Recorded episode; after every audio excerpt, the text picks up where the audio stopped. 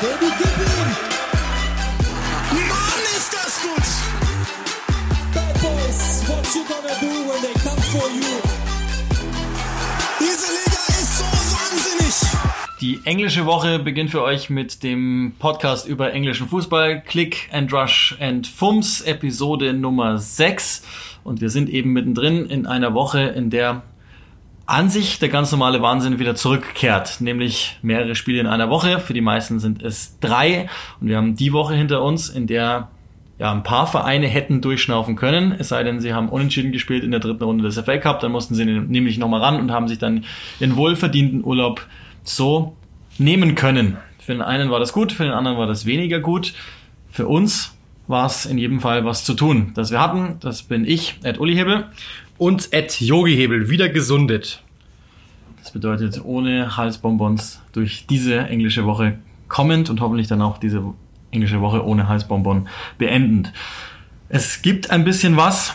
Wir haben letzte Woche gesagt, ja, Themenflut war jetzt nicht unbedingt da. Heute ist das anders und das liegt vor allen Dingen auch daran, dass die ersten Transfers jetzt passiert sind. Wie das zu erwarten war, auch immer noch sozusagen am Ende des mittleren Januars nicht die ganz großen Dinge, aber zumindest gibt es ein paar, die wir vermelden können. Ich glaube, Aston Villa, das war schon klar, dass das darauf hinausläuft. Die haben sich per Laie Drinkwater und Rainer gesichert. Das sind Dinge, die wir jetzt nicht allzu hoch besprechen müssen, vor allen Dingen, weil wir nicht wissen, wie Danny Drinkwater als Fußballer überhaupt noch ist. Wir haben ihn einfach längere Zeit nicht mehr gesehen.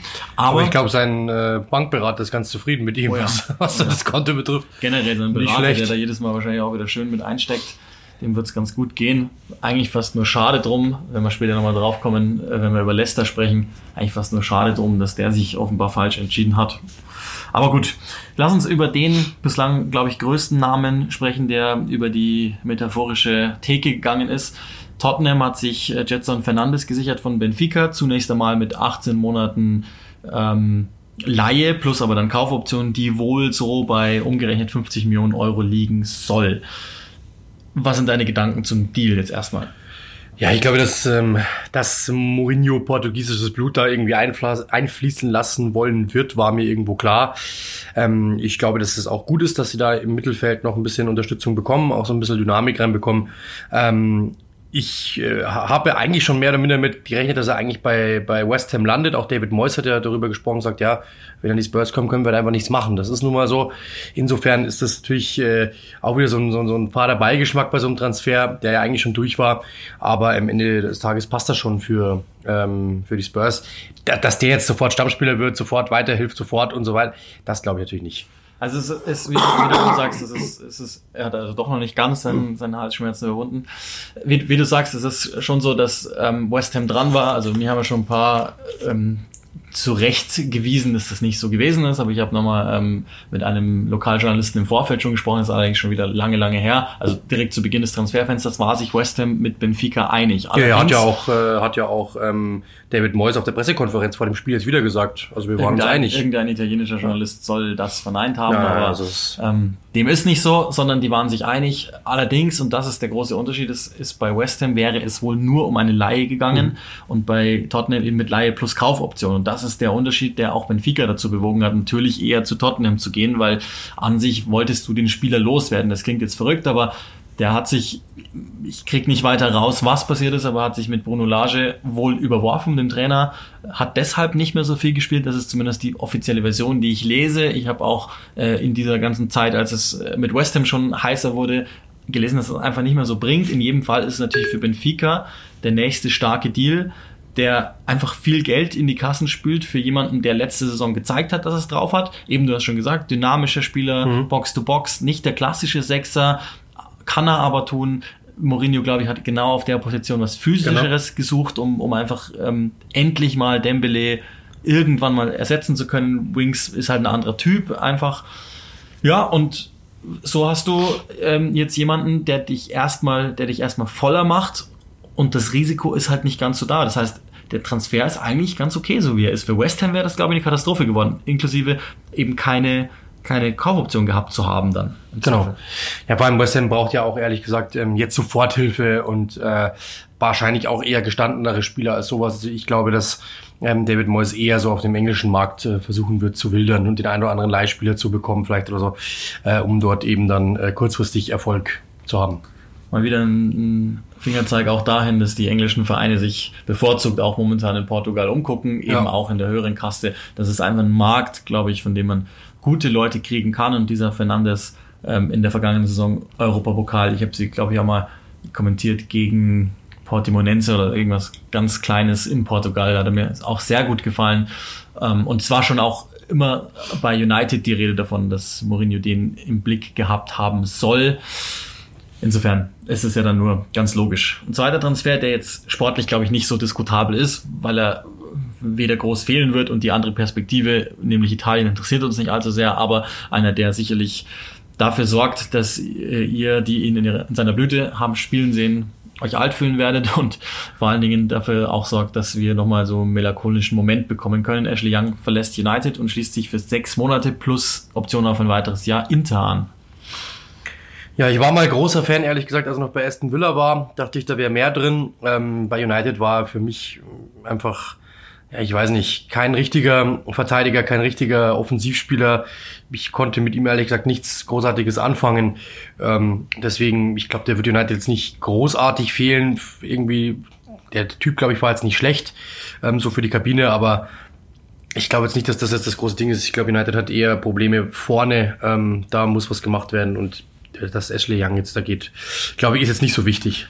Seit 2011 war er da, 192 Mal insgesamt nur in Anführungszeichen gespielt. Mich hat es insofern ein wenig verwundert, also dass der, dass der nur noch bestenfalls einfach füllt hier und da, ja. ist glaube ich jedem klar. Auch in dem Alter ist es auch wirklich völlig in Ordnung. Ähm, wenn wir ehrlich sind, war es aber schon seit vier, fünf Jahren so, dass er eigentlich nur noch gefüllt hat und, und einfach nur noch mangels Alternativen mal gespielt hat. Was mich nur wundert ist, Solskjaer hat ähm, vor noch nicht einmal einem, jetzt müssen wir zurückrechnen, ich glaube sogar noch im März oder April immer von der Wichtigkeit geschwärmt ja. und äh, das ist sein Kapitän und äh, der ist United, der geht voran. Ja, das ist die Halbwertszeit davon. Das ist, ähm, da werden wir aber auch in diesem Podcast noch ein paar Mal drüber sprechen, sind einfach auch die Zeichen der Zeit. So ist das halt und so läuft's auch, wenn Trainer halt zu Medien sprechen, wenn sie einfach Dinge vom Hals haben wollen. Apropos Medien, apropos vom Hals haben wollen, dieses äh, Zitat würde ich ganz gerne abhaken. Ich habe letzte Woche gelesen, irgendein Journalist geschrieben, einer der besten Außenverteidiger der Premier League verlässt die Liga. Was sagst du dazu? ich muss ganz ehrlich sagen, ich habe ich hab die ganze Zeit in all diesen Meldungen gelesen, Defender Ashley Young und da hat es ja. mir, da hat's mir schon, das wollte ich vom Hals haben. Also, ähm, ist, okay, dann haben wir das abgehakt. Das äh, war er hm. noch nicht mal in seiner Prime. Was Verteidiger oder oder der Beste? Weder noch. Also, okay. Deswegen ist es, ist es eigentlich ganz lustig, so wie es gelaufen ist. Dann habe ich doch richtig hingeschaut gehen wir etwas mehr in die Aktualität rein und ähm, schauen auf die Tabelle. Im Übrigen sind momentan, das muss man ja immer auch nochmal besprechen, 16 Punkte Vorsprung für Liverpool bei noch einem Spiel in der Hinterhand. 16 Punkte und Klopp, glaube ich, hat ja auch schon mal vorsichtig gesagt, okay, man darf jetzt schon anfangen zu träumen vom Titel. 91 der letzten 93 möglichen Premier League Punkte geholt. Das wird jetzt wahrscheinlich der Running Gag in diesem Podcast, weil wir das Wochenende für Wochenende fortführen können. Aber es ist schon einfach stark auch da wieder schöne Grüße an Ole Gunnar Solskjaer, die Ohnmacht Uniteds gegen Liverpool. Ja, so ist es. Aber etwas noch einen äh, Platz weiter runter von, von Liverpool, also über City hinweg zu inzwischen Platz Nummer drei. Ja. Bei Leicester ist ein wenig der Lack ab. Jetzt könnten wir uns hinstellen und sagen, es ist dokumentiert, dass wir das vorhergesagt haben, aber das ist so einfach. Wir wollen zumindest mal wissen, warum. Ja, es ist echt schwierig. Also, sie haben wirklich in allen äh, Facetten eigentlich ähm, äh, quasi abgelegt in den letzten Monaten. Sie ähm, haben weniger Kontakte in der Box des Gegners. Sie haben weniger Ballbesitz. Sie hatten weniger Ballbesitz als Burnley. Das muss man sich echt mal vorstellen. Also, Burnley ist ein Team, das glaube ich so im Schnitt 42 Prozent hat oder sowas. Ich habe es gestern rausgeschrieben für Spiel. Ja, 42,9 Prozent. Das ist eigentlich halt wirklich überhaupt nichts. Sie spielen eigentlich nur über hohe Bälle. Also, jeder vierte Ball bei Burnley ist ist ein hoher. Und dass du dich gegen so ein Team dann auch wirklich da so, ähm, ja, so quasi, ja, dekodieren lässt, finde ich wirklich, ähm, finde ich sehr, sehr fragwürdig. Es ging über die Woche, letzten Wochen schon so. Sie haben äh, jetzt insgesamt, glaube ich, nur sieben Punkte aus den letzten sieben Spielen geholt seit Weihnachten. Ist das nicht wirklich gut, ehrlich gesagt, was sie da spielen.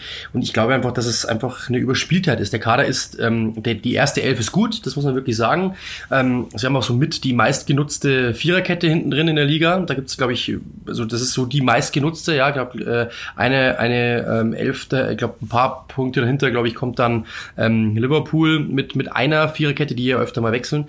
Äh, und dann natürlich äh, auch ähm, äh, die Wolves, die, die da auch sehr, sehr selten was verändern. Aber das ist schon so die, die meistgenutzte Viererkette der Liga. Und ähm, ja, das, das, ist, das ist gut, alles klar, aber wenn da jemand ausfällt, haben die ein riesengroßes Problem. Didi fällt jetzt aus, das ist eine Katastrophe. Ähm, ja, und sie kriegen es einfach nicht mehr richtig hin, Tiefe ins Spiel zu bekommen. Also dieses, dieses Jamie Vardy jagen und dann schauen, was passiert, das funktioniert nicht. Dann verschießt er auch noch einen Elfmeter. Es kommt einfach viel zusammen. Ich glaube einfach, dass ähm, du einen tieferen Kader brauchst, um das durchziehen zu können, ehrlich gesagt. Das sind so ein paar in einem Loch und das merkt man dann auch. Dazu kommt natürlich auch noch ähm, die Geschichte, dass jetzt äh, du bist ein Overperformer, so ähm, du bist ein Overperformer, dann kommt plötzlich ein, ein Team, der äh, kommt kommt irgendein über äh, ja überbordender Verein aus dem Ausland, der sagt, ich habe äh, richtig viel Geld und richtig Lust auf deinen Rechtsverteidiger äh, Ricardo Pereira zum Beispiel. Dann wurde immer wieder mit Soyunchi und City gehandelt, dann Evans und City wurde gehandelt, Chilwell, City und Chelsea, ähm, Madison, und, Ma alle, Madison ja. und Manchester United. Also es gibt immer wieder solche, es wird einfach von außen auch dann Unruhe reingebracht. Ähm, ich dachte, dass mit der Verlängerung Brandon Rogers da eigentlich eher nach oben geht ich habe das Gefühl, dass das, äh, ich war nicht der Auslöser, aber kurioserweise seither läuft es nicht mehr wirklich gut. Also es ist so ein bisschen da der Druck raus, so ein bisschen die Spannung raus aus dieser Mannschaft. Das finde ich echt irgendwie schade. Also die versuchen es nach wie vor noch, aber sie kriegen es einfach nicht hin, richtig sich reinzulegen in die Kurve. Das ist das große Problem momentan. Die Sache ist ja die, sie stehen auf Platz drei und hättest du irgendjemanden jetzt einfach mal im Vakuum gesagt, ihr seid am, ja, ja. am 19. Januar auf Platz drei in der Premier League, hätten es alle unterschrieben. So wie jetzt die Formkurven verlaufen sind, ist es fast schade drum, dass sie nicht mehr auf der zwei sind, weil die Möglichkeiten da gewesen wären. Aber du hast das Wort schon genannt, sie haben gnadenlos überperformt in, in den ersten Wochen, Monaten der Saison. Jetzt performen sie gerade unter. Die Leistungswahrheit ist irgendwo dazwischen. Ja. Das Problem ist aber nur das, und das ist, glaube ich, das, was immer mit reingerechnet wird. Das liegt, ist auch wieder so eine Mediensache. Natürlich haben die großen Spaß daran, immer ein Überraschungsteam zu suchen und zu finden. Und weil Sheffield halt das Ganze auf einem weit niedrigeren Niveau hat und eben nicht in die Schaltkreise Liverpools reingekommen ist, hat man halt dieses alte Märchen Leicester nochmal bemüht und und das ist das Interessante daran, natürlich auch nochmal dieses alte Märchen Brandon Rogers und mhm. die Analogie damals zu Liverpool, der ganz große Aufstieg, ganz knapp dran gewesen sein, ja. ist nicht geschafft und dann abgefallen. Und da wollen ja jetzt einige auch schon wieder hin. Also die Stammhörer des Podcasts und die, die auch schon in den Jahren zuvor dabei gewesen alle zwei. sind, wissen, alle zwei wissen, dass ich von Brandon Rogers ganz schön viel halte und, und das maßlos übertrieben finde, weil ich eben nochmal darauf hinweisen möchte, die sind auf Platz drei in der Premier League und das mit dem Kader, der gut ist, aber der, wenn du das von oben runterrechnest, auf der vielleicht acht stehen sollte, vielleicht sieben oder vielleicht auch neun oder so. Und damit sind sie im Moment auf Platz drei. Und wenn sie am Ende Sechster werden, dann ist es auch eine erfolgreiche Saison gewesen. Ja, absolut. Ähm, er sagt das selber. Ähm, Brandon Rogers hat es selber gesagt, dass äh, vor ein paar Jahren oder wahrscheinlich sogar letztes Jahr wäre man äh, mit, mit so Rang 17, 15 zufrieden gewesen. Und alle hätten gesagt, ja, passt ja, ist okay, wieder ein weiteres Jahr Premier League. Ähm, nach diesem Start und dieser Furore, die sie da, für die sie gesorgt haben, sagen natürlich jetzt plötzlich alle, wow, äh, was ist denn los? Die müssen da oben drin bleiben. Trotzdem, ich habe das gestern auch äh, nochmal, ich habe das Spiel ja kommentiert äh, von Leicester. Man muss auch mal sagen, also die haben immer noch nach wie vor auf äh, Manchester United einen ordentlichen Vorsprung von elf Punkten. Das heißt, die sind noch immer mit elf Punkten Vorsprung auf einem Champions League Rang.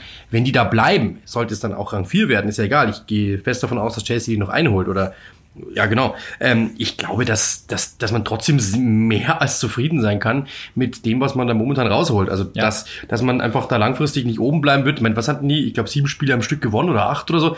Das ist doch klar, dass das nicht funktioniert. Also, das ist, das ist ja logisch. Und der Kader ist, ähm, wie gesagt, die erste Elf finde ich gut, aber dahinter ist einfach ein großes Problem. Und jetzt gilt es einfach, Spieler zu verpflichten. Gibt ja schon erste Gerüchte, Jared Bone zum Beispiel könnte kommen von Hall, der äh, ablösefrei wäre. Das wäre zum Beispiel jemand, der, der, der kommen könnte. Das wäre natürlich, der würde helfen, so den, den Kader zu verbreiten. Aber ja, es Brandon Rogers hat selber gesagt, durch das, dass wir jetzt momentan fallen, ähm, macht das macht natürlich das Ganze schwieriger, neue Spieler zu bekommen. Geld wäre da, aber die Spieler sagen natürlich, ja, momentan sieht es nach Champions League aus, aber wer weiß denn, was im, im, im, im Mai dann ist. Deswegen überlege ich mir das gut und gehe dann vielleicht doch lieber zu Tottenham, ja, überspitzt. Irgendein Beispiel genannt mal. Oder das ist ja auch ein dummes Beispiel, die sind sogar drunter. Dann machen wir es mal äh, plakativer Ja, und sagen wir halt, haben natürlich schon insgesamt von der ja, ja, aber genau, her dann gehe ich halt zu Chelsea, ja, so, so oder gehe zu Manchester City, wenn ich da auf dem äh, Etikett suchen möchte. Also insofern, ähm, es ist momentan passt nicht viel zusammen. Brandon Rogers meinte auch letztes Mal gegen Southampton, das waren nicht wir. Ich finde auch gegen Burnley, das waren sie nicht. Ähm, ben Chilwell, der in den ersten Saisonmonaten überragend war, spielt, spielte katastrophal. Ein Fehlpass nach dem anderen. Dann im letzten Spiel gegen Burnley auf die Tribüne gesetzt worden. Sagte offiziell, ja, er sei ein bisschen überspielt und so weiter. Auch Juri Tielemans, die- bei dem er immer eigentlich am Anfang gesagt hat, äh, der braucht Rhythmus. Ich will diesen Spieler nicht rausnehmen. Umso mehr er spielt, umso besser wird er. Sitzt momentan auf der Bank und wird nur eingewechselt. Äh, und dann musst du halt mit Dennis Bretz versuchen. Dann zum Beispiel Didi ist verletzt. Dann musst du aus irgend, irgendwoher, der hat, glaube ich, äh, in den ersten 18 Spielen war er nur einmal im Kader, musst du Nampay Mendy wieder ausgraben, der dann gestern Stamm spielen muss. Also der Kader ist einfach nicht breit. Und gerade auf dem Flügel, also da wenn jemand ausfällt, wenn Harvey Barnes weg wäre oder Jose Perez ist für mich ja auch kein Flügelspieler. Erstens, zweitens ist das eine Wundertüte par excellence, der ist mal Weltklasse und das äh, mal ist der zweite Liga nicht mal und das meistens sogar in einem Spiel abwechselnd. Also das ist einfach momentan noch nicht das. Wenn Brandon Rodgers mal fertig ist mit dem Team, glaube ich, ist da mehr drin als in dieser Saison. Das war Overperformance, aber es zeigt, was drin wäre. Du hast halt, wie du sagst, diese externen Baustellen, dass du jemanden dazufügen musst. Du hast aber ganz viele interne und das ist ja das alte Lied. Und das Gute ist, Rogers kennt das schon aus seiner ersten Zeit bei Swansea noch. Diese, diese Disease of More, wo du Ja, genau. Mittelklasse-Teams hast und Leicester ist nicht mehr. Und das will ich nochmal klar sagen auch. Überlegt euch mal, wo die herkommen. Ja. Ich meine jetzt noch nicht mal diese Meistergeschichte, sondern das, was danach passiert ist. Du hattest ein, zwei Trainer, die probiert haben, langsam, und da möchte ich Claude Puel nochmal, also das ist immer, das ist immer die Sache. Eine Entscheidung ist gleichzeitig so falsch wie richtig. Du entlässt Claude Puel, der, der für mich eine gute Arbeit gemacht hat. Warum? Weil er das Meisterteam zersetzt hat, ohne dass es groß tabellarisch aufgefallen ist. Es war nicht, es war nicht mehr toll, das anzusehen, keine Frage. Und trotzdem hat er wichtige Teile dazu beigetragen, dass das jetzt so läuft, wie es läuft. Es sind einfach nur noch wenige Teilchen von diesem Meisterteam da. Und das einzig richtig Prominente ist an sich noch Jamie Vardy. Die Spielweise im, im, im Detail vielleicht noch.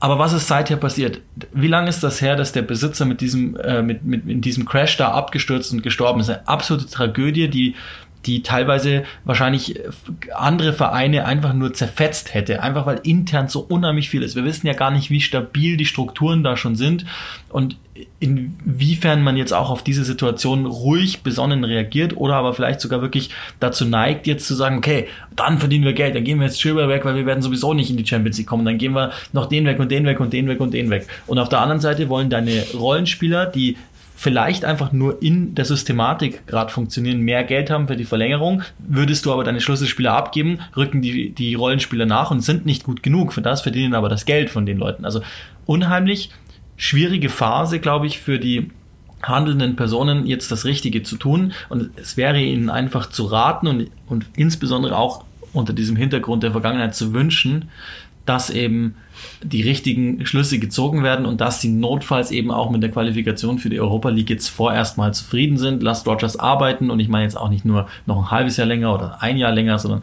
lasst ihn einfach arbeiten und dann kann man Mhm. sich vielleicht wirklich peu à peu à peu ranpirschen an die Big Six, die aber einfach von den Einnahmen her meilenweit weg sind. Das ist einfach immer noch so und das bleibt auch so. Ich habe in einer Saisonvorschau gelesen, diesen Satz, ähm, äh, Leicester könnte seit der Meisterschaftssaison mal wieder eine ruhige Spielzeit ähm, gebrauchen.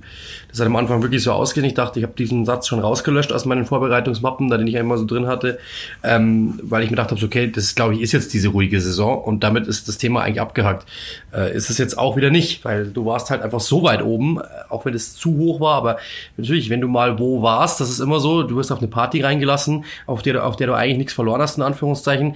ab dann sagen alle, hey, der wird ja gar nicht mehr eingeladen. Was ist denn mit dem los? Ist der irgendwie nicht mehr so, ist der nicht mehr so interessant? Kommt der da nicht mehr rein? Der war doch mal High Society. Und ähm, das ist halt momentan so ein bisschen das Problem. Ob du da dich reingeschmuggelt hast oder nicht, interessiert dann keinen mehr. Und ähm, das ist eine, das ist trotzdem nach wie vor eine super gute Saison. Zwischenzeitlich war das überragend, also ich will das nicht runterreden. Und ich finde es auch schade, ehrlich gesagt, dass es momentan einfach nicht mehr so läuft, weil es sind nur Kleinigkeiten, da zerfällt ja nichts oder so sondern sie kriegen einfach nicht mehr so viel Spannung hin. Das ist irgendwie so das, das, das Grundproblem. Vielleicht sind sie auch dekodiert worden. Ich meine, dieses Spiel ist ja auch irgendwo ja, das, das kannst du schon berechnen, was sie da machen. Das muss man schon sagen. Also es ist sehr viel, äh, sehr viel Passstaffetten und dann einfach Lücken suchen, reinlaufen in die Tiefe mit Jamie Vardy in, in erster in erster Linie. Ähm, wenn das aber mal, wenn da aber mal zugestellt wird, das hat Burnley zum Beispiel gestern perfekt gemacht. Die haben einfach wirklich sehr tief gestanden. Es ist schon, sie sind zu zweit auf die Außen gegangen, da konnte keiner gehen, da konnte in dem Moment stand das Spiel. Ja, und dann ist natürlich schwierig, was zu kreieren. Ja, und dann ist, hat, haben wir einfach auch diese Madisons dieser Welt einfach noch nicht die Erfahrung, jede Abwehr da zu knacken und einfach mal ruhig zu bleiben, cool zu bleiben. Dann viele dumme Ballverluste dann eben auch im Mittelfeld. Und dann ist das halt so. Gerade bei Standards natürlich auch, ja, His Burnley hat einfach auch fies. Aber ja, also ich glaube, dass es momentan einfach ähm, an, an Details hängt und nicht an der großen, an, an, an der großen Sache. Ähm, wenn die am Ende des Tages in der Europa League landen und oder dann vielleicht doch ja sogar noch in der Champions League, dann ist es trotzdem eine gute Saison. Und so, man kann nicht erwarten, dass diese Mannschaft nach, was haben wir jetzt, 24 Spieltagen, 23 Spieltagen abgeschlossen, dass die davon 23 gewinnen. Also das wäre ja Quatsch. Und auch das ist wieder ein guter Beweis dafür, was Dynamiken im Fußball auslösen können. Und jetzt ist gerade halt eben eine etwas negativere Dynamik. All das, was du gesagt hast, würde grundsätzlich schon als Überleitung durchgehen. Wir bleiben in den Regionen, gehen aber mal eine Liga nach unten. Ein Thema, das in England immer interessiert und das auch immer noch, auch wenn es 40 Jahre her ist, dass sie wirklich eine Rolle gespielt haben, auch in den Stadien wird noch der Name verschmäht meistens. Leeds United wir haben, als wir wieder begonnen haben, Episode 1 mit dem Podcast, habe ich dich gefragt, steigen die auf oder nicht? Du warst ja noch nicht so hundertprozentig sicher, ich schon. So, und jetzt stehe ich da, Mitte Januar, und jetzt haben sie wieder diese Delle wie schon letztes Jahr. Leeds United steht bei einem Sieg aus den letzten sieben Spielen, zwei Niederlagen in Folge. Jetzt hat sie es wie schon letztes Jahr auch gegen QPR erwischt. Und das ist so ein Thema, das so seltsam ist, weil es ist im Grunde das gleiche Rezept wie letzte Saison und auch da sind sie ganz seltsamerweise irgendwie einfach weggebrochen. Ja, ähm, es war auch mitten, mitten in der Mitte in der Saison, ähm, kurioserweise. Es sah am Anfang wirklich überragend aus und dann irgendwie nicht mehr so. Ähm, was ich echt schade fand, äh, weil das echt ein Team ist, das mir sehr gut gefallen hat, ehrlich gesagt. Das auch wirklich äh, sehr viel, ja, also äh, was da, was Marcello Bielsa da macht, das ist, ist eigentlich wirklich phänomenal.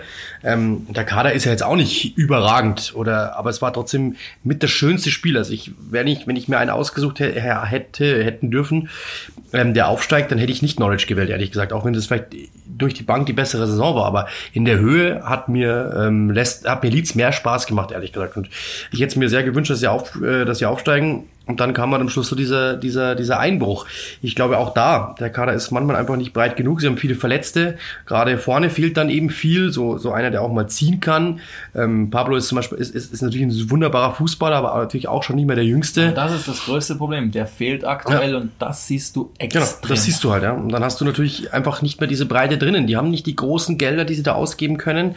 Äh, und, und, und der Kader ist einfach nicht tief genug, ehrlich gesagt. Aber es ist ja sowieso auch da finde ich, ich finde es ein Wunder, was Bielsa draus macht. Es gibt viele Teams in der, in der Liga, die, die besser besetzt sind eigentlich nominell, wo ich sage, die sind ja, gehen ja unter gegen, gegen Leeds und ähm, was er macht, das ist überragend, das muss man wirklich sagen, dieses Konstrukt passt. Aber ja, auch da fehlt halt einfach so ein bisschen die Spannung momentan, diese Lösungsmöglichkeiten vorne in der Offensive. Alles Blöde ist, dass, dass wirklich der, die Saisonverläufe bis jetzt hierhin 2020 eins zu eins nachzuzeichnen sind. Das Ganze erste Halbjahr, Kalenderhalbjahr ist überragend und das sieht teilweise derart perfekt aus. Eben wie du sagst, dünner Kader, auch auf einigen Positionen an sich gar nicht gemacht dafür, wirklich Fußball zu spielen. Also Stichwort Luke Ayling. Das, das, eigentlich Wahnsinn, dass das, dass das irgendwie funktionieren kann. Und trotzdem ist das in, in, im zweiten Halbjahr 2019, hat das überragend ausgesehen. Okay, dann werden sie vielleicht müde, dann gibt's eben die ein oder anderen Verletzungsausfälle, der, der eben nicht passieren darf. Hernandez, wenn auch jetzt nichts mit nichts Schlimmem, aber fehlt halt natürlich. Du hast im Sturm eigentlich nur mit Bamford gespielt, auch wenn du Ketia hattest. Die Leihe ist ja dann annulliert worden von, von Arsenal. Ähm, auch wenn Bielsa, das ist auch wiederum das Coole an ihm, sich hinstellt und sagt, ja, was, ihr wollt jetzt, dass wir jemanden holen, ihr habt doch gar nicht mit ihm gespielt. Also es ist eigentlich irgendwie ganz cool, wie er das alles macht. Nur, und ähm, wer, die, wer die Doku bei Amazon gesehen hat, äh, Take Us Home, der weiß auch, da haben selbst die Spieler gesagt, im Januar, als die vor den Kameras waren, das Ganze ist echt höchst anstrengend, was der von uns will. Der Oh lässt ja. uns nicht in Frieden. Wir müssen draufgehen, draufgehen, draufgehen, draufgehen. Das hat Muskelbeschwerden zur Folge. Dann fehlst du mal vier Monate, äh, vier Wochen. Dann fehlt dir die Rhythmus und so weiter. Und irgendwie scheint sich das gerade wieder einzuschleichen. Jetzt stelle ich mir natürlich die Frage, nimmst du das als Spieler, also nehmen die das mit, können sie sich davon erholen oder nicht? Das ist halt einfach ganz schwierig, weil sie hatten so unheimlich viel Vorsprung und jetzt sind sie es noch mit vier Punkten vor Fulham, die auch, die haben ihre Probleme und ich glaube, eins davon sitzt auch auf der Trainerbank, aber das ist mal ein ganz anderes Thema noch. Ich, also bei Leeds ist so, ich, ich, krieg, ich krieg irgendwie Angst. Also auch QPR, Elfmeter verschossen, ich krieg irgendwie Angst, dass, dass sie wieder, dass sie sich selbst versauen, weil ich glaube, anders kann man es gar nicht sagen. Das ist anlagentechnisch das beste Team der Liga. Absolut. Und nur, aber nur ein Sieg aus den letzten sieben Spielen, ähm, das ist einfach dann nicht gut genug. Ich meine, da vorne eine riesengroße Siegesserie, ich glaube von sechs an der Zahl, wenn ich richtig sehe, oder auch sieben an der Zahl. Also die, das ist ja eigentlich ein Team, das es kann. Äh, aber ja, wie du eben sagst, ähm, ich habe das letzte Saison schon öfter mal begleitet, eben Leeds. Ähm, das ist, es ist halt sehr oft, dass, dass äh, Schlüsselspieler eben verletzt waren und dass jemand aussetzen musste. Und wenn natürlich der Kader dann nicht breit genug ist, was er nicht sein kann, das ist ein Zweitligateam, äh, dann ist natürlich klar, dass du da jedes Mal was rumreißen musst. Und wenn es natürlich dann wichtige Spieler sind, die dir fehlen, ähm, so viele hast du nicht, du bist nicht was ich, äh, Manchester City, der dann einfach in den gleich, äh, in den gleich guten Ersatz reinbringen kann, dann, dann bricht da was zusammen. Dann bist du natürlich auch noch geschleift. Das Programm ist ohnehin schon hart. Was Bielsa von dir verlangt, ist noch viel, viel härter. Ähm, natürlich auch die Trainingseinheiten sind ja, sind ja nicht ohne. Äh, also ich glaube, dass das natürlich das so ein bisschen das Problem ist, dass die einfach überspielt sind und das einfach nicht mehr nicht mehr ähm, aufs Parkett bringen können, was man eigentlich ganz gern hätte von ihnen. Und das ist eigentlich echt sehr schade, weil wie gesagt, wie du eben gerade gesagt hast, von der Anlage her ist das, ist das mit das Beste, was ich in der zweiten Liga jemals gesehen habe, weil auch das ist nicht irgendwie Holzen und versuchen da irgendwie sich durchzumogeln und, und, und, und Punkte zu hamstern, sondern die wollen es ja spielerisch. Das Problem ist halt bloß, dass das halt ein Hop- oder Top-Spiel ist. Ja, und ähm, das ist auch dieser einzige von dir besagte Sieg eben gewesen, äh, kurz vor Jahresende, dieses irre. Und auch der war ja knapp. 4-5 Ja, ja, genau. Also, genau. Wo du auch nochmal ganz genau gesehen hast, also das ist irgendwie auch so eine Metapher gewesen für Leeds United seit, es wären jetzt fast 20 Jahre, dass sie wirklich dabei waren bei den ganz Großen äh, in dem Sommer. Es gab ja immer diese Gerüchte, dass eventuell ähm, die Qatari Group übernehmen soll oder vielleicht investieren soll. Da würde ich jetzt mal nicht mehr mitrechnen, dass man noch Gelder freisetzen kann im Januar. Sprich, sie müssen halt jetzt nochmal eine kluge Lösung finden. Und ich hoffe, ehrlich gesagt, also Bielsa kriegt zu Recht, also das ist, wenn, wenn man sich mit dem beschäftigt, das das ist sehr schön, weil das jemand ist, der, der noch aus den richtigen Gründen Fußball macht. Da geht es gar nicht so sehr am Ende Silber in der Hand zu halten, sondern es geht einfach darum, das Spiel zu verbessern. Das ist sein Erfolg sozusagen, die andere Ebene. Das ist schön, das ist irgendwie eine literarische Figur, die großen Spaß macht. Also wenn man mal, wenn man sich irgendwie ähm, literarisch oder, oder intellektuell mit Fußball auseinandersetzen will, dann sollte man sich den zum Porträtierenden nehmen.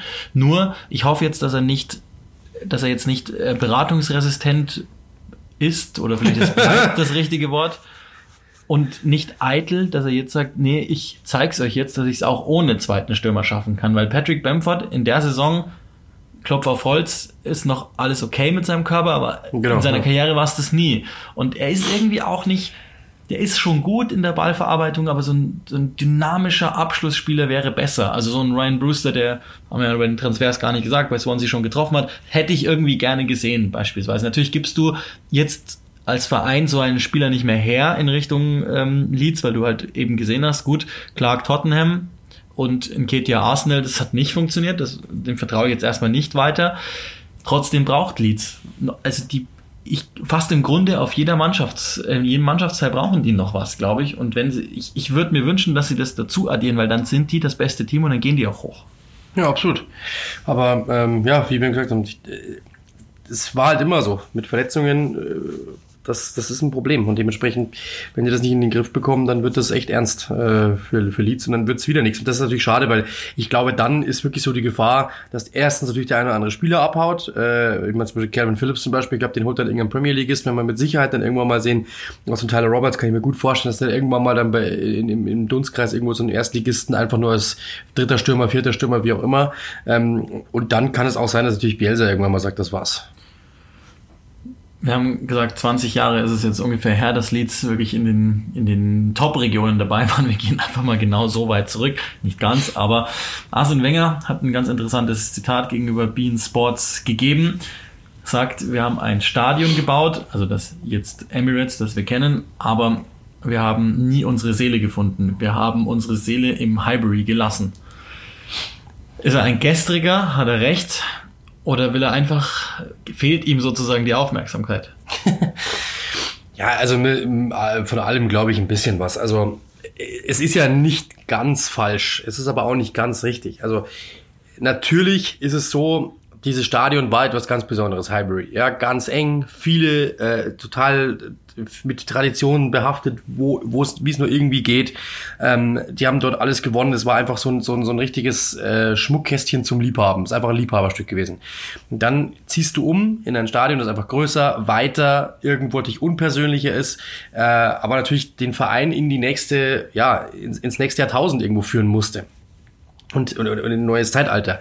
Und äh, dementsprechend das musste irgendwo sein. Das machen ja, machen ja alle großen Clubs. Und dass, es, dass ein Umzug immer schwierig ist, zeigen auch viele Clubs. Trotzdem war er, finde ich, notwendig. Arsene Wenger hat ihn auch vorangetrieben, das muss man auch klar sagen.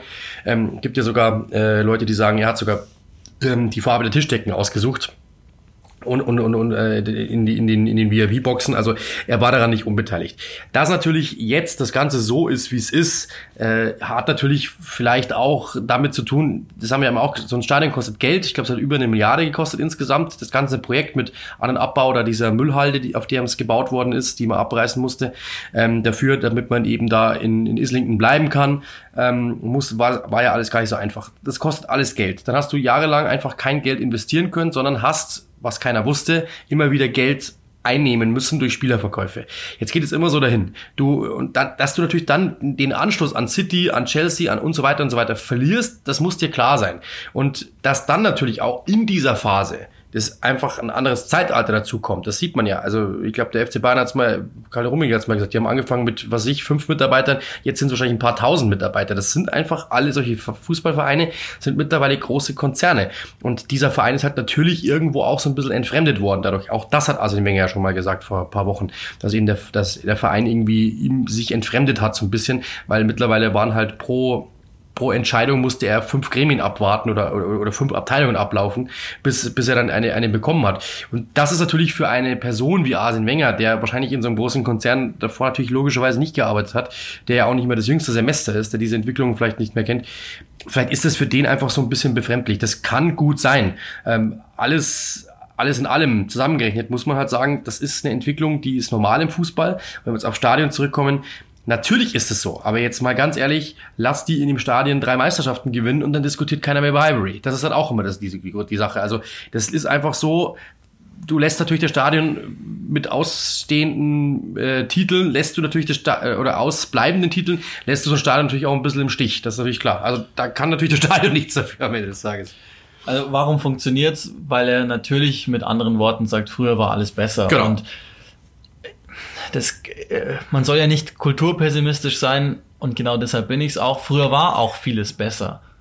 Also, Eieiei. Ja, äh, folgt uns übrigens bei Instagram, wenn ich schon dabei bin. Das ist so das beste Beispiel für mich, dass ich einfach alles, manche Dinge sind einfach so, wie sie sind das, die sind nicht gut, so wie sie sind. Und da hat sich was entwickelt, die Schnelllebigkeit und so weiter. Ich weiß schon, wo er hin will und Seele und solche Sachen zu sagen, das, das ist der Feingeist in ihm und das verstehe ich auch. Nur, jetzt habe ich ein Problem damit. Erstens, da kommen wir ja gleich dann nochmal en Detail auch drauf, du musst irgendwann mit der Zeit gehen, andernfalls überholen dich die anderen, sie sind mit der Zeit gegangen, wurden trotzdem überholt und da trägt Arsene Wenger aber seine Mitschuld. Er ist leitender Angestellter gewesen in diesem Verein und nicht irgendein Trainer, der entschieden hat, welche Elf auf dem Platz stehen, sondern der hat sehr viel mehr in diesem Verein jahrelang entschieden. Das war ja das Problem, was wir besprochen hatten, als es einen neuen Trainer zu geben hatte, wer entscheidet, dass jetzt inzwischen die Gremien anders geworden sind. Das war damals nicht so. Klar. Er war damals der allein entscheidende Mann. Er hat okay, das Stadion, äh, hätte man ihn vielleicht entscheiden lassen, äh, hätte er vermutlich gesagt, okay, danke, nein, kein Emirates, wir bleiben im Highbury, okay,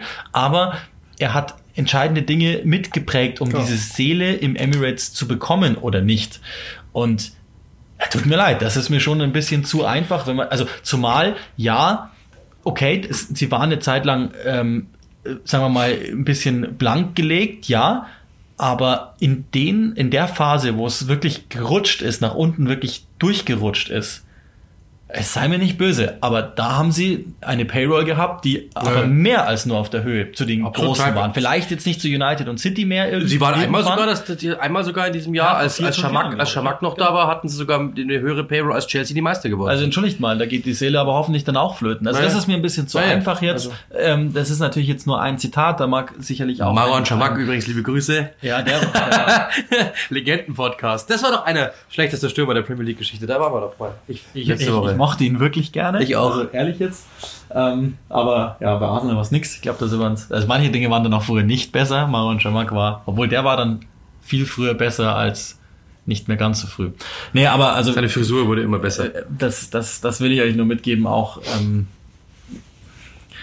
irgendwie ist er ein gestriger. Ich kann nicht Ja. anders als zu sagen, die Zeit ist einfach vorbei von Arsene Wenger und ich würde mir auch echt wünschen, also von mir aus soll er die japanische Nationalmannschaft noch übernehmen, das wäre wahrscheinlich eine Feel-Good-Story, aber ansonsten lass jetzt bleiben. Ja, das ist mir jetzt ein bisschen zu hart, ehrlich gesagt. Nee, also aber, ja, ja, äh, lass bleiben. Ja, man kann ihn ja fragen, man soll ihn auch fragen, aber Ich glaube, das ist das Ding. Also erst, es sind nochmal zusammenfassend, es sind zwei Entwicklungen einfach gegenläufig gewesen. Ähm, der, der, der Abstieg sportlich des FC Arsenal verbunden dadurch, dass das Stadion einfach teuer war. Sie konnten einfach nicht anders. In dieser Phase ist der Verein einfach größer geworden, ähm, was einfach eine normale Entwicklung im Fußball ist, weil Fußball größer geworden ist. Und die beiden Dinge waren einfach so ein bisschen gegenläufig und das kommt Arsene Wenger befremdlich vor. Kann ich mir gut vorstellen. Ich glaube, der hauptausschlaggebende Punkt, warum er sowas überhaupt sagt, ist natürlich, dass sein Abgang jetzt nicht unbedingt äh, nicht unbedingt so glimpflich abgelaufen ist, wie sich vielleicht alle dann gewünscht hätten. Dass das nicht einfach so ein Ausscheiden war wie bei Sir Alex, dass er gesagt hat, ich will jetzt aufhören, sondern dass es mehr oder minder so ein, hey Junge, jetzt reicht's langsam war. Und ich glaube, das ist der Grund. Wenn die ihm da eine große Party geschmissen hätten und das Ding umgenannt hätten in Arsene Wenger Stadion, dann hätte, dann, dann wäre dieser Satz heute nicht gefallen und dann hätte er auch das Gefühl nicht, glaube ich es ist einfach nicht mehr dieser Verein, der, der es mal war, so einer der, der, der, der traditionsreichsten englischen Clubs, so ein ganz eigener, verbohrter englischer kleiner Club, klein nicht, aber so, so ziemlich traditionalistisch, was die anderen dann eher früher abgelegt haben als Arsenal. Und das ist er halt heute nicht mehr. Das Ganze wird auch eher konzernmäßiger aufgezogen, ist halt so. Und ähm, ich glaube, wenn das alles nicht so gelaufen wäre und dann der Abschied, der Abschied nicht so gewesen wäre, dann glaube ich, hätte er diesen Satz nicht gesagt. Bin ich mir ziemlich sicher. Also das, das, das ist einfach nur so gekränkt, so, so, das ist ein Lebenswerk. Ja, es ist ein Lebenswerk, das ist so, ähm, und ohne ihn gäbe es das Ganze nicht, ohne ihn gäbe es das Stadion nicht, weil da wäre das Geld dafür nicht da gewesen und so weiter und so fort. Die größten Erfolge des, der Vereinsgeschichte hat er, äh, hat er dem Verein gebracht. Das muss man klar sagen. Auch die beste Phase hat er ihnen gebracht. Und das ist natürlich, er hätte sich, glaube ich, einen ganz, ganz einen anderen Abschied gewünscht. Und da, dann kommt halt so eine Sache, so ein Satz zustande, das einfach dann durch nachkartet. Wie gesagt, große Party, Arsene Wenger Stadion, nennen wir es mal so ganz überspitzt formuliert, dann hätte er diesen Satz nicht gesagt, sondern dann würde der als Botschafter des Vereins auftreten. Ganz einfach. Und das ist der Punkt, wo er auch recht hat. Das war auch früher besser. Das haben wir ja mehrfach auch schon diskutiert. Das sehe ich ja auch so. Das war bei Manchester United früher besser, wie es war. Es war ehrlicherweise auch äh, romantischer bei Liverpool, als das jetzt ist, wenn die Fanway Sports Group dahinter sitzt und so weiter und so weiter. Aber wir leben halt in 2020. Was soll man machen? Es ist halt so, wie es ist. Und daher, ähm, ja, das ist das, was ich meine. Ich will gar nicht respektlos ihm gegenüber klingen. Nur alle Sachen haben seine Zeit. Ja. Und seine war 2004. Und nicht mehr jetzt.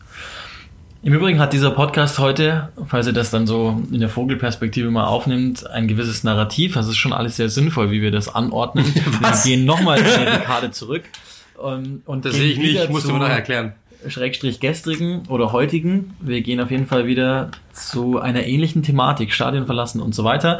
Am 19. Januar 2010 haben David Sullivan und David Gold damals 50 Prozent an West Ham United sich geholt, waren vorher bei Birmingham City mit drin, haben sich dann entschieden, bei West Ham zu investieren, erstmal zu investieren.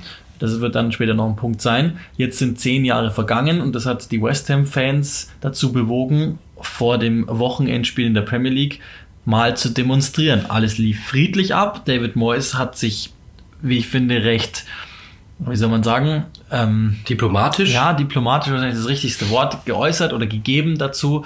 Aber es bleibt natürlich die Unruhe gegenüber dem Besitzertum seitens der West Ham Fans. Und wie wir wissen, ist das eine ganz besondere Fangruppe. Ja, absolut. Also ähm, zehn Jahre, zehn Jahre des Scheiterns haben sie immer gesungen. Ähm, ich habe das Spiel auch kommentiert eben. Äh, das ist natürlich schon ein harter Satz, zu sagen, zehn Jahre des Scheiterns. Ähm, ich meine, das ist jetzt immerhin, davon haben sie, glaube ich, neun Jahre, oder wie waren es, glaube acht Jahre immer in Premier League gespielt, jetzt seither wieder, seit dem Wiederaufstieg. Also, das Ding ist halt immer das, du bist eigentlich, ja, so dieses, dieses Wort, das in der Bundesliga momentan das Unwort wahrscheinlich seit dem Winter ist, dieser Big City Club, das bist du halt und du denkst es auch zu sein. Und das große Problem ist halt, dass du es momentan nicht einlösen kannst.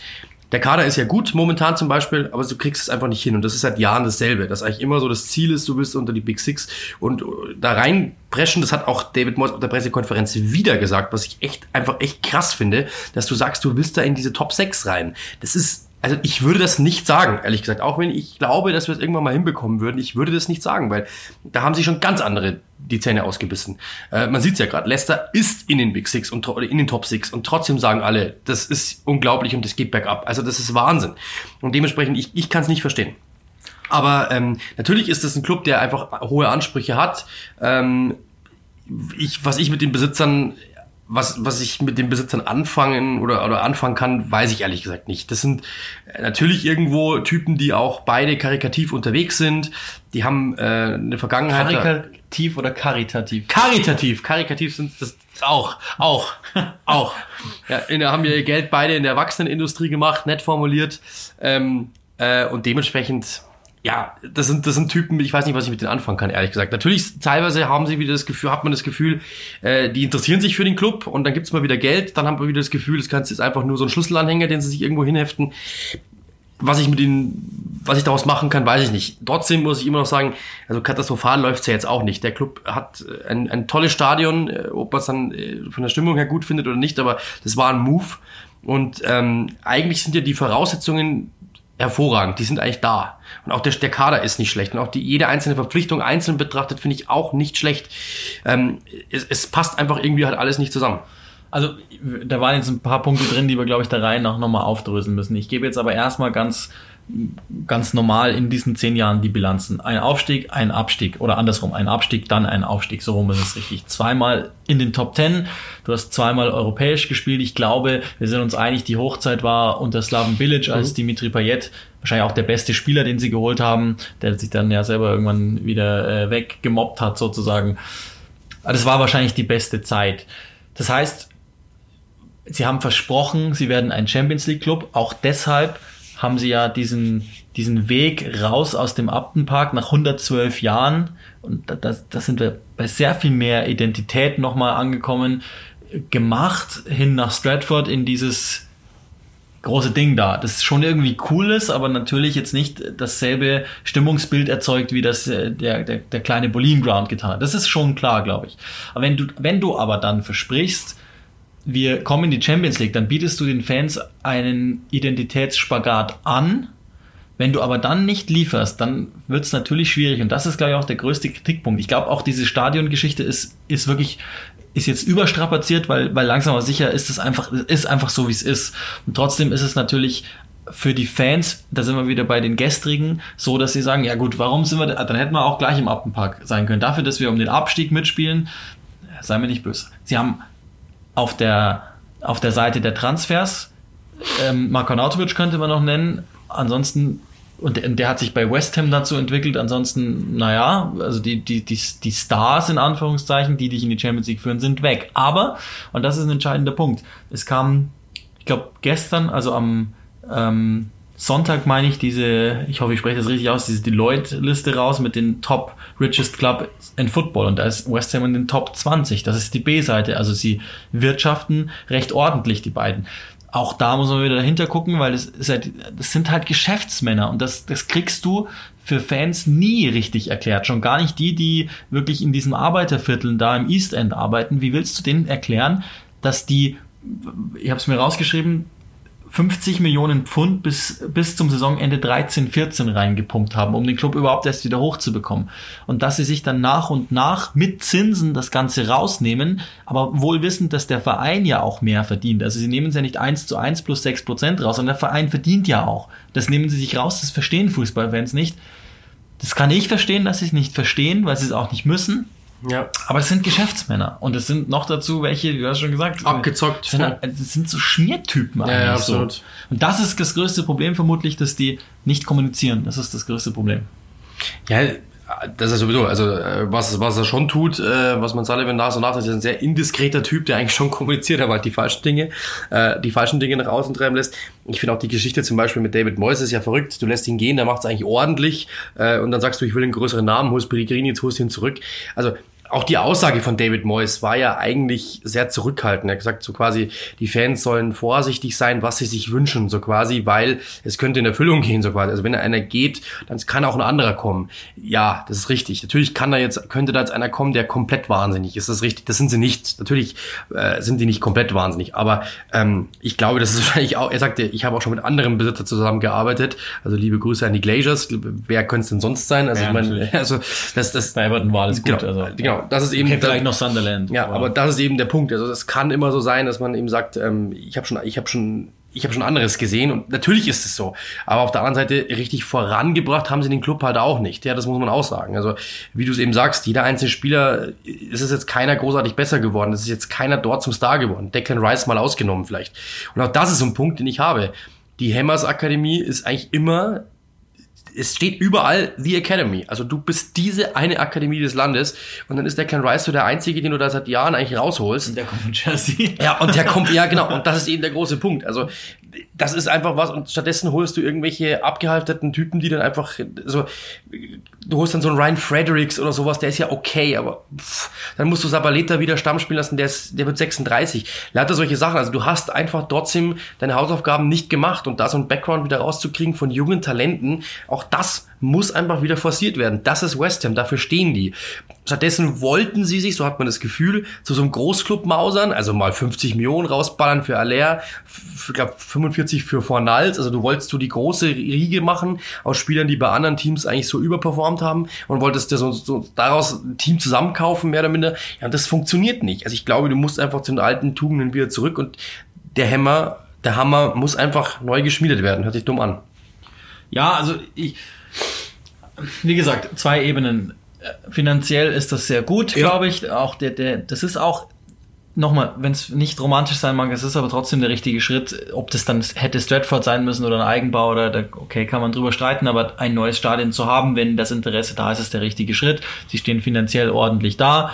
Ähm, da tut auch Karen Brady ihr Übriges dazu, Ja, die ja. ansonsten allerdings, und das ist die, die B-Seite der ganzen Geschichte, sportlich ist es einfach nicht gut. Und dann gibt's halt, und, und das ist so ambivalent an, an diesen beiden Typen da. David Sullivan, der ja ähm, mehr besitzt und, und ähm, auch involvierter scheint, sozusagen. Äh, Da gibt's ja die Geschichte, da, damals als Slaven Bilic ähm, Snodgrass verpflichtet hat und der dann öffentlich sagt, äh, mein Sohn hat mich darum angebettelt, den nicht zu verpflichten. Also, wie, wie saudumm kann jemand sein, dass, dass man sowas öffentlich über Snodgrass sagt? Und damit ja, vergiss es, es war einfach schon vorbei. Andererseits aber haben sie zum Beispiel an Bilic insbesondere so lange festgehalten und wirklich versucht, das Positive rauszufinden. Also das ist dann schon noch dieser Familienclub, den sie versucht haben irgendwie zu sein. Das ist das Komische. Einerseits, andererseits bei den beiden. Ich werde nicht so richtig klug aus, aus dem Ganzen. Wir haben schon gesagt beim letzten Mal, die sind einfach auch alt. Impulsive haben die jetzt auch Typen einfach beide keinen auch. Bock, irgendwie alles nochmal komplett zu ändern, sondern ähm, wollen jetzt irgendwie einfach noch ein paar Jahre Premier League miterleben. Ähm, oder vielleicht wollen sie, das würde dann auch zur Biografie der beiden passen, irgendwann mal den ganz großen Bums haben. Ich äh, weiß es nicht. Also es ist wirklich, ich, ich, finde wirklich diese zehn Jahre unheimlich schwierig einzuordnen. Im Grunde genommen stehen sie eigentlich genau da, wo sie vor zehn Jahren gestanden sind, aber sie verdienen mehr Geld damit. Ja, die, Infrastruktur finde ich ist besser geworden. Ja, genau. Also das muss man sagen, genau. Aber sportlich ist es dasselbe. Aber ähm, trotz großer Investitionen, das finde ich, wenn du sagst, ähm, wir sind, ich sage jetzt mal Burnley, ja, ein gutes Beispiel. Wir wir machen einfach jedes Jahr geben wir 15 Millionen aus und wir wollen 14. bleiben, dann ist ja das alles okay. Wenn du sagst, wir wollen einfach nur da bleiben, ja, alles gut, aber die investieren ja schon, so ist es nicht. Und dafür bekommen sie, glaube ich, auch selbst zu wenig raus, sportlich, was die sich wünschen. Ja, den Rest nehmen sie sich dann eben, wie gesagt, raus. Und das ist ja das, was letztlich die Fans dann erzürnt. Das ist, ja, ich glaube, man kann es nicht, nicht final äh, bewerten, weil dazu haben wir auch dann nicht die Kenntnisse darüber, die haben auch die Fans nicht. Die werden sie an dem Versprechen messen, dass sie 2013, also vor inzwischen jetzt sieben Jahren gegeben haben, das wird ein Champions League Standort und das ist er de facto nicht und das sind sie meilenweit von entfernt. Take him to the very top of this beautiful sport, hatte Karen Brady mal gesagt. Ja, viel Erfolg. Im Moment sind sie meilenweit davon entfernt. Und dann sind wir auch schon beim Thema des Tages. Die Zeit ist weit fortgeschritten. Und jetzt kommt alles zum Ende. Nee, das ist jetzt die Kategorie, die tatsächlich überhaupt nicht reinpasst. Aber das ist ähm, so eine Geschichte, die man ja immer ganz gerne macht. Es gibt diese 150.000 äh, Auszeichnungen, Spieler des Jahres und so weiter und so weiter. Und die hat es jetzt gegeben, einen Tag nach unserer letzten Aufnahme. FA.com hat England Player of the Years gewählt. Also warum Plural? Weil es gab natürlich noch eine Frau. Die gute Frau heißt ähm, Lucy Bronze. Ich hoffe, ich spreche das richtig aus. Sie spielt bei OL, über die will ich nicht reden, weil ich das soll ihre Erwähnung finden, aber ich habe null Plan von ihrem Schaffen. Außer dass ich halt immer wieder lese, dass sie Nationalspielerin ist und so, aber that's it. Aber die FA hat ihren Spieler des Jahres gewählt und die ersten drei sind bekannt geworden. Die drei hat gemacht Harry Kane, die zwei hat gemacht Raheem Sterling und die eins, und da wäre ich jetzt nicht so direkt drauf gekommen, ist Jordan Henderson. Und das ist jetzt so die Frage anknüpfend an unsere Rubrik von, von letzter Woche. Ist das verdient oder nicht verdient? Also erstmal in dieser Folge bist du der Frauenfeind, nicht ich. Das ist schon mal Nee, gut. nicht Feind, aber nee, aber ich der- nicht über Dinge, von denen ich nichts weiß. Aber schon mal gut. Also, ähm, ja, ich, ich, ich habe ja letztes, letztes Mal schon gesagt, ich glaube, irgendwie der Trainer von Flamengo war es, der irgendwie meinte, Jordan Henderson ist der Beste, der auf seiner Position momentan rumläuft. Natürlich ist es ein guter Fußballer, brauchen wir nicht drüber diskutieren. Und, aber ich finde, er ist nicht mehr der Beste beim FC Liverpool. Und auch nicht der beste Engländer beim FC Liverpool wahrscheinlich. Ähm, dementsprechend, das ist wahrscheinlich so ein, so ein, so ein Feel-Good-Ding, ehrlich gesagt, glaube ich. Ähm, Sterling, also, äh, ist ganz ehrlich, wenn es Raheem Sterling nicht wird, Harry Kane natürlich wahrscheinlich auch mit oben dabei, äh, aber der war halt oft verletzt. Wahrscheinlich ist das so ein Ding, das die was abziehen lässt.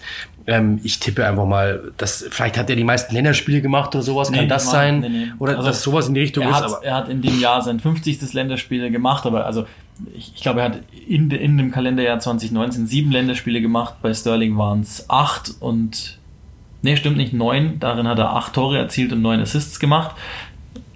Also auch zahlentechnisch wäre er hinter Sterling.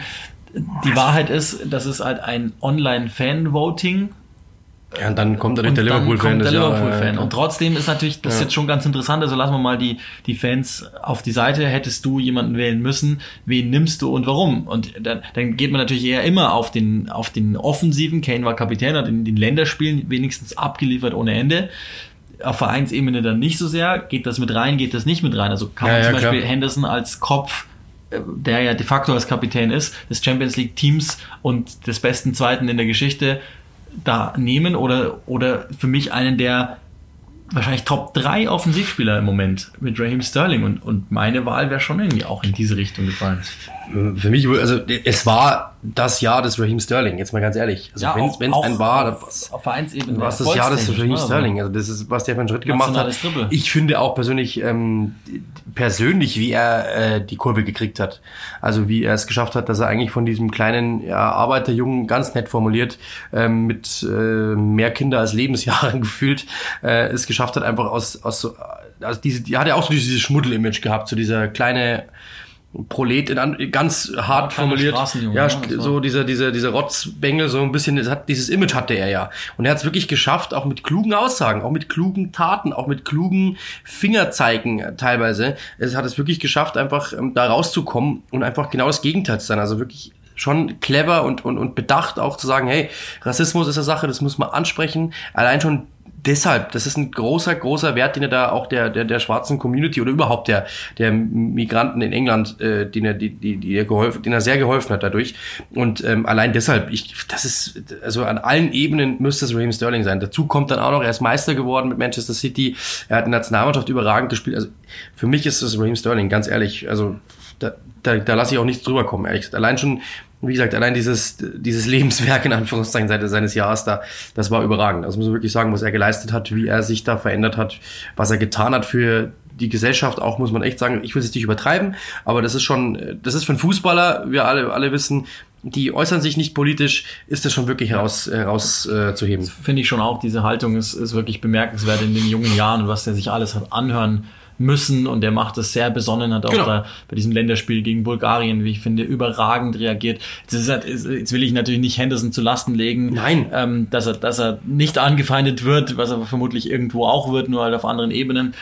Ähm, das Problem ist auch, ich sehe sowohl die Leistungen eben auf Vereinsebene als auch in der Nationalmannschaft. Das darf man auch nicht vergessen. Sterling war ja bis 2019 in der Nationalmannschaft nie ein Faktor. Jetzt ist das plötzlich geworden. Also ein ganz extremer in dieser Europameisterschaftsqualifikation. Und bei Henderson weiß ich ehrlich gesagt noch nicht mal, ob der Stammspieler wird. So blöd das jetzt klingen mag bei der Europameisterschaft, weil also so ja, genau die Position gefunden haben sie noch nicht im Nationalteam und so richtig überzeugt hat er mich da noch nicht. Aber das ist jetzt vielleicht auch wieder ganz interessant, wenn wir, wenn wir über Henderson mal kurz sprechen wollen. Der halt einfach immer dieses Label überbewertet drüber kleben. Also es schwankt auch manchmal, weil jetzt ist er gerade wieder maximal überbewertet und dann ist er wieder unterbewertet, wenn, wenn man ihn nach unten drückt.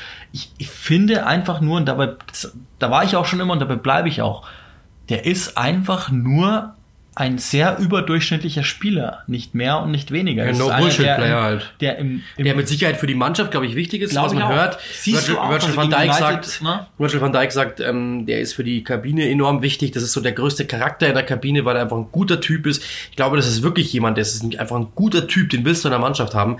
Ähm, aber ich, ich sag's, ich sag's jetzt in einem Satz mal zusammengefasst wenn du das in, in, in FIFA-Bewertungen äh, ausdrücken möchtest, ist Jordan Henderson maximal in seiner Karriere Hochzeit mal ein 85er gewesen. Würde ich sagen, 86 vielleicht. Ja. Und Raheem Sterling. Ja, aber er hat halt diese, äh, die Eigenschaften, wie heißt das? Ja, ja, genau. aber, aber der ist so ein 85, 86er, Flair, überdurchschnittlich als guter Fußball, alles klar. Aber Raheem Sterling ist momentan an die 90, wenn man ehrlich ist. Also jetzt momentan nicht so unbedingt, aber das war, eine, das war eine überragende Saison. Der hat wirklich eine 90 verdient, meiner Meinung nach. Und allein für mich Raheem Sterling. Aber das ist ja, also ich habe das schon mal gesagt, ähm, ich, als ich als bei Sunderland hieß, Jordan Henderson ist und so weiter und so fort, wird mal einer, über wie viele Leute haben wir das gesagt? Äh, und wie viele Leute sind es nicht geworden? Dass er es trotzdem geworden ist, auf diesem Niveau, aller Ehren wert.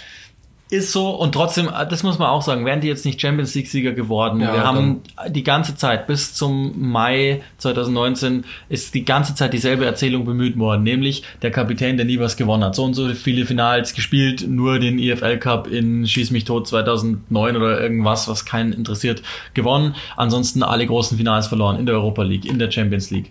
Ähm, auch bei England nie groß was gerissen, nie vorangegangen. Der hat nur 50 Länderspiele in, in einer Zeit, wo du 180 haben musst zu dem dem Zeitpunkt seiner Karriere. Und, und, und. Also er hat sich nie final durchgesetzt. Ich mag schon, der ist clever, Absolut. der ist vorausschauend, der erkennt Gefahren sehr gut, der der entschleunigt dir das Spiel, der beschleunigt es dir, wenn du es mal brauchst, der ist für seine Verhältnisse intensiv, der ist nicht der, der athletischste, aber er ist irgendwie schon gedankenschnell wenigstens so. Also er bringt dir schon viele Dinge mit, wie du eben sagst, das sind so weiche Faktoren, die du auch gerne in der Truppe auch in der ersten Elf hast. Ich glaube, der hat so viel Konkurrenz für ihn verpflichtet, immer wieder. Auch intern sie gemacht mit Lalana seiner Zeit. Dann hast du Fabinho dazu geholt, Navigator und der hat immer wieder Henderson gebracht und gebracht und gebracht.